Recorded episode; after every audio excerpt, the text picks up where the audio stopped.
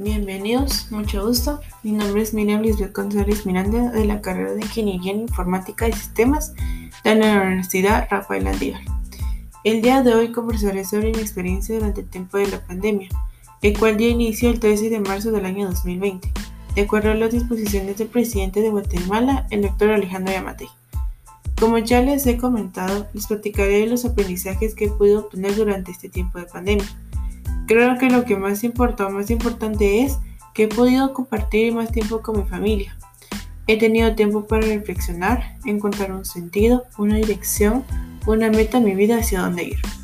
También me he dedicado a estudiar virtualmente, algo que me ha abierto puertas y nuevas oportunidades para seguir aprendiendo, ya que me ha permitido llevar cursos extracurriculares. Uno de ellos es el arte del lettering, que básicamente es el arte de la escritura. He experimentado nuevas oportunidades.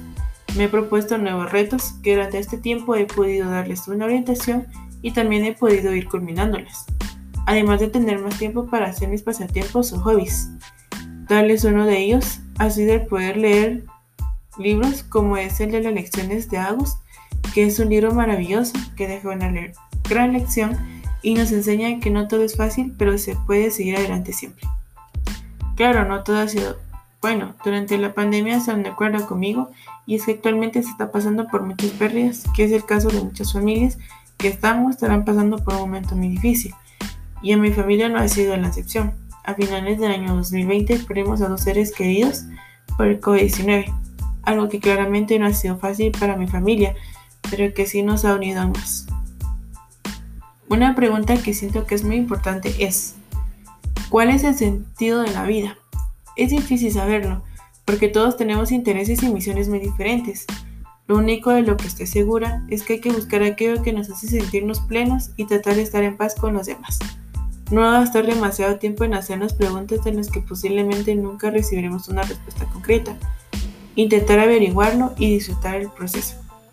La vida es muy corta como para estar cuestionándola cada rato, si tiene que disfrutarla. Esto lo he aprendido durante la pandemia pues se ha hecho mucho más difícil poder sobrellevar muchas situaciones en las que nos han puesto en límite, pero que no tiene que ser una barrera para que nos impida seguir adelante.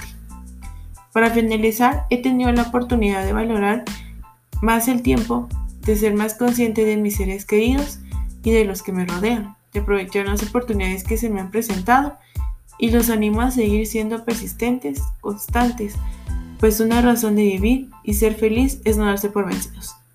Hay más por vivir y compartir. Va a haber muchas ocasiones en las que sintamos que hemos tocado fondo.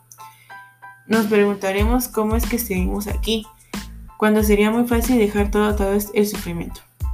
Pero si por algún motivo no nos atrevemos a dar final con eso, entonces tendremos nuestra respuesta. Mientras haya esperanza, podremos alcanzar la felicidad. Tengamos fe, seamos un soporte para aquellas personas que nos necesiten y cuando podamos dar palabras de ánimo, no dudemos en hacerlo. Este ha sido mi podcast sobre mi experiencia durante el tiempo de la pandemia, del curso de desarrollo del ser humano. Muchísimas gracias por ponerme atención y espero que les haya gustado.